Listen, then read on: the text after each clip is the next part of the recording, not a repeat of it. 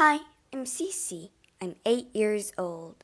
Today I'm going to read you a story called The Story of the Olympics. From a festival in ancient Greece to a worldwide event today, the Olympics have inspired athletes and supporters alike.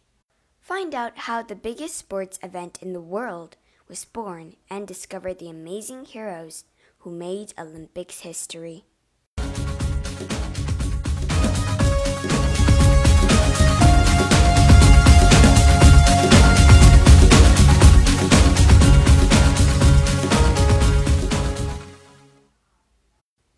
Chapter 1 Sports in Ancient Greece The ancient Greeks loved to compete. They held contests for everything public speaking, painting, writing, even kissing. But the most popular competitions were for sports, such as running, chariot racing, boxing, wrestling, or throwing the discus. Any big event was a good excuse for sports contest. The Greeks held races and wrestling matches at feasts and religious festivals, and funerals too. They even took javelins and discuses with them when they went to war. Chapter 2 The First Games No one is sure how the Olympic Games really began, but the first record sports event at Olympia took place in 776 BC, about 3,000 years ago. Olympia was in a beautiful river valley surrounded by olive groves and low hills in southwest Greece. People came to Olympia to worship Zeus, king of the Greek gods, and Hera, his queen. One story says that it was Zeus's son, the Greek hero Hercules, who started the Olympic Games Make sure you win, son. Another story claims they started as funeral games in memory of Prince Pelops of Lydia. Years before, people had won a chariot race. He was racing to win a beautiful princess as his bride. But the games probably began as a part of a big religious festival at Olympia in praise of Zeus. At first, there was just one event, a running race, of 190 meters 623 feet, a length of a stadium. All the runners were Greek men. Women who wanted to race had a separate festival called the Heraea. From 776 BC, the games were held at Olympia every four years, usually in August. The four year time span between games was called an Olympiad. It was the tradition in ancient Greece for male athletes to compete naked. This gave them the chance to show off their muscular bodies. Before their warming up exercises, each athlete rubbed olive oil all over their body. Wrestlers added powder and sand for extra grip.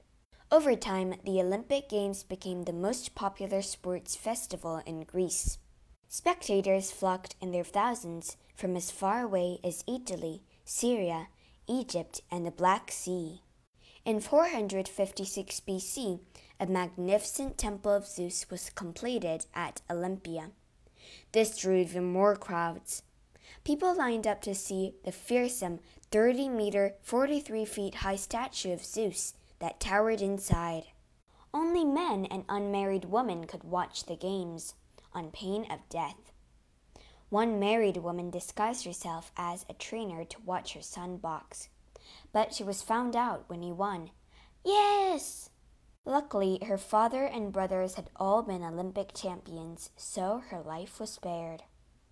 From then on, trainers had to be naked too.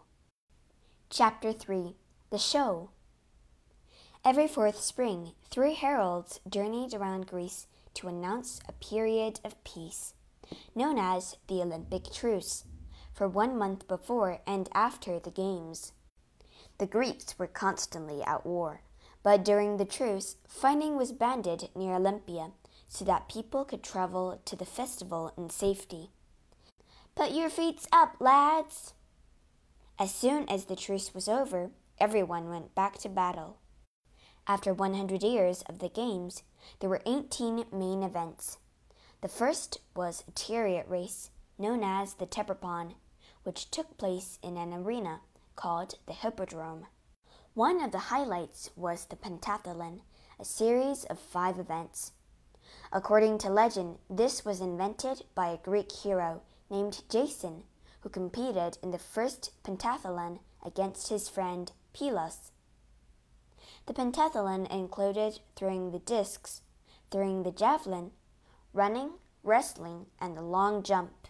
The most brutal event was a savage fighting contest called the Pankration. Men could punch, kick, and break each other's bones. The only things that weren't allowed were biting and eye gouging. Olympic winners were awarded a crown of olive leaves, and their names were proclaimed in songs and poems throughout Greece. When the Romans conquered Greece in the second century BC, the games were still popular. But in AD 393, 1169 years after the Olympics began, a Christian Roman emperor named Theodosius I banned them. His soldiers destroyed the temple of Zeus too. Over the years, Olympia fell into ruin. After an earthquake and then a flood, the site lay buried deep under the ground. It remained hidden for more than 1,000 years. Chapter 4 A Grand Plan In 1875, a German archaeologist named Ernst Curtius uncovered temples, sculptures, and pots among the ruins of Olympia. This sparked a wave of interest in the ancient games.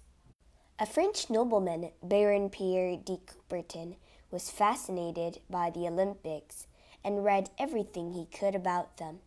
An enthusiastic boxer, fencer, rower, and horse rider, De Coubertin believed that sports could help everyone become stronger and more successful. He studied how sports were played in different countries. In England, he admired the fiercely competition sports at school, such as rugby, where rugby was invented. He also visited a small town called Much Wenlock in England that held a sports festival known as the Wenlock Olympic Games. This sparked an idea in his mind. In 1892, at a gathering of sports officials, De Coubertin announced his plan to start an international Olympic Games. No one listened. De Coubertin didn't give up. He spent two more years tirelessly writing letters and talking to world leaders. Finally, he arranged another meeting of sports officials. This time, his plan was accepted. De Coubertin was thrilled. His next job was to form a group to organize the new Olympics. This became known as the International Olympic Committee, or IOC. Chapter 5 A Successful Start The first official modern Olympic Games opened on April 6, 1896, in the city of Athens in Greece. Thousands of spectators gathered to watch male athletes from 14 countries compete in nine different sports athletics, cycling, fencing, gymnastics, shooting, swimming, tennis, weightlifting, and wrestling. Women could only watch. In those days, many people, including De Coubertin, thought women were too delicate to play sports. One of the biggest problems for many athletes was the journey to Athens. An American named James Connolly spent almost all his life sailing on the boat trip from New York to Naples which took 17 days. The trip was worth it. Connolly won the hop, hop and jump, now the triple jump, and became the first medal winner in the modern games. The entry rules weren't very strict. An Irish tourist named John Boland signed up at the last minute and ended up winning the tennis singles and double competitions. Swimmers had to be especially tough. They had to jump out of boats into the open sea and race to shore in ice cold water. The highlight was the marathon race of 40 kilometer, nearly 25 miles. Invented for the Athens Olympics, it was inspired by a story about a Greek soldier named Phidippides. In 490 BC, he ran this distance from Marathon to Athens with news of Greeks' victory over the Persians. Rejoice! Greece has won the war! As the first marathon race at Athens drew to a close, the crowd leaped to their feet when a Greek runner named Spyridon Louis entered the stadium for the final lap. Overcome with excitement, two Greek princes, son of King George I of Greece, jumped onto the track and ran alongside Louis to the finish line. Chapter 6 The Games Expand After a very successful beginning, the IOC decided to hold the Olympics every four years in a different city each time. In 1900, the Games were held in Paris, France. This time, women could enter, but only in ladylike sports such as golf and tennis. After the 1904 Olympics in St. Louis, USA, the IOC awarded the 1908 Games to Rome, Italy. Then Mount Vesuvius erupted, and the Olympics were quickly shifted to London, UK. For the London Marathon, King Edward VII and Queen Alexandra wanted to watch the start from Windsor Castle. So the race had to be lengthened to exactly 42.195 kilometers, 26 miles, 385 yards. Since then, every marathon race has been this distance. It was at the London Olympics that people first heard De Coubertin's Olympics Creed, a set of ideas that summed up what he thought the Olympics were all about. The important thing about the Olympics Games is not to win, but to take part, just as the important thing in life is not the triumph, but the struggle. After the 1920 Games in Antwerp, Belgium, the IOC decided there were enough sports on snow and ice to have a separate winter competition. The first Winter Olympics took place in Chamonix, France, in 1924 and included skiing, figure skating, and ice hockey. Since 1992, it has taken place two years after the Summer Olympics. Over the years, more events have been added as new sports have become more popular. In 1896, Athens, there were nine sports and 52 events. In 1952, Helsinki, Finland, there were 17 sports and 149 events. And by 2004, Athens again, there were 28 sports and 301 events. Sports that have been added more recently included ice dancing in 1976, Innsbruck, Austria, beach volleyball in 1996, Atlanta, USA, and snowboarding in 1998, Nagano, Japan.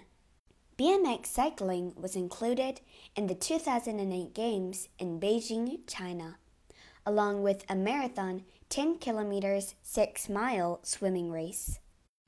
After the Second World War, a sports contest was held in Stoke Mandeville, England, for war veterans with spinal cord injuries. This was a huge success and led to the first International Paralympic Games in 1960 for athletes with disabilities. This was followed by the first Winter Paralympics in 1976. Chapter 7 Pomp and Ceremony The opening ceremony at the Olympics Games is like a giant carnival. After a huge parade of athletes, there are amazing displays of music, lights, dance, and fireworks. After singing the Olympics hymn, the Olympics flag is raised. De Coubertin designed the flag with five rings the rings represent the continents of the world Africa, America, Asia, Australasia, and Europe, joined in peace and harmony. Months before the games began, a flame is lit in Olympia and passed by a relay of torches by foot, air, road, rail, or water. Finally, a runner brings the last torch into the stadium at the opening ceremony and lights a cauldron. The fire burns until the end of the games. A flame was kept burning throughout the ancient games too. Chapter 8 Olympics Heroes The 1936 Olympics in Berlin took place when the Nazi leader Adolf Hitler was ruling Germany. Hitler was eager to show off the strength of the German team, but the star of the games turned out to be a black American runner from Ohio called Justus Owens. Despite strong competition from the Germans, Owens won an outstanding four gold medals for the 100 meter and 200 meter running races, the long jump, and the 100 meter relay. Owens went on to inspire many top athletes, including an American, Carl Lewis. In the 1984 Olympics, Lewis won exactly the same events as Owens. Over four Olympics Games, Lewis won a total of nine gold medals, including an astonishing four golds in the long jump. Lewis's nine golds matched the record of a remarkable Finnish long distance runner, Paavo Nurmi, nicknamed the Flying Finn. Nurmi won his gold medals in the 1920, 1924, and 1928 Olympics. A Dutch athlete, Fanny Blankers-Koen, became an international hero in the 1948 London Olympics. At 30 and a mother of two, many people thought she had little chance of success. She went on to win gold in the 100 meter, 200 meter, 80 meter hurdles, and the 4 times 100 meter relay. One of the stars of the 1968 Olympics in Mexico City was American Bob Beamon, who leaped a remarkable 8.9 meters, 29 feet in the long jump, breaking the old world record by 55 centimeters, 22 inches. Beamon was so shocked he fell to his knees, saying, Tell me I'm not dreaming. His world record lasted 23 years. In the 1972 Munich Olympics, the American swimmer Mark Spitz won seven gold medals and set seven world records in one week. He's going to win again! And at the 1976 Olympics in Montreal, Canada, 14 year old Romanian gymnast Nadia Comaneci delighted spectators she was the first gymnast to score a perfect 10 points and went on to win 10 in six events. But the scoreboards weren't built for this, so her scores came up as once. British rower Steve Redgrave made Olympics history at the 2000 Games in Sydney, Australia. After winning his rowing event, he became the first athlete in an endurance sport to win gold in five Olympics. East German canoeing star Birgit Fischer won her first gold medal at 18 in the 1980 Moscow USSR Games. She won her eighth gold medal for Germany 24 years later. In the 2004 Athens Games, her sixth Olympics, it was an incredible achievement. In the 2008 Games in Beijing, China, American swimmer Michael Phelps shot to the top of the Olympics medals charts. He won an incredible eight gold medals, the highest number at one Olympics Games. He also broke in seven world records.